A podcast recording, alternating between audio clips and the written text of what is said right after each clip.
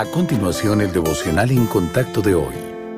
La lectura bíblica de hoy comienza en el versículo 5 de Mateo, capítulo 17. Mientras él aún hablaba, una nube de luz los cubrió. Y he aquí una voz desde la nube que decía, Este es mi Hijo amado, en quien tengo complacencia. A él oíd. Al oír esto, los discípulos se postraron sobre sus rostros y tuvieron gran temor.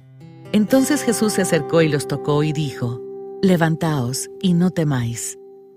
Cuando el Señor Jesús se preparaba para entrar en Jerusalén, sabía que los días venideros serían desafiantes para los discípulos.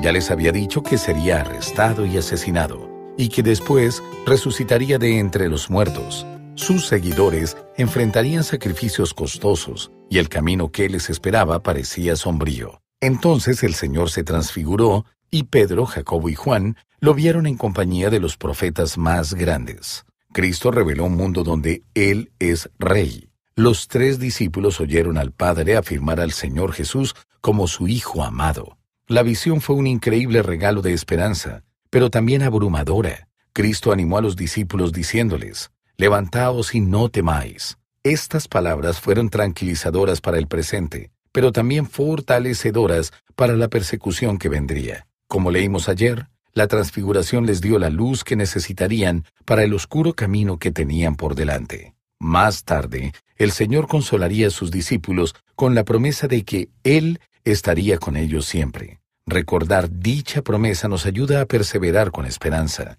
Puede que no nos enfrentemos a la misma persecución que los discípulos, pero el costo de seguir al Señor Jesús sigue siendo alto.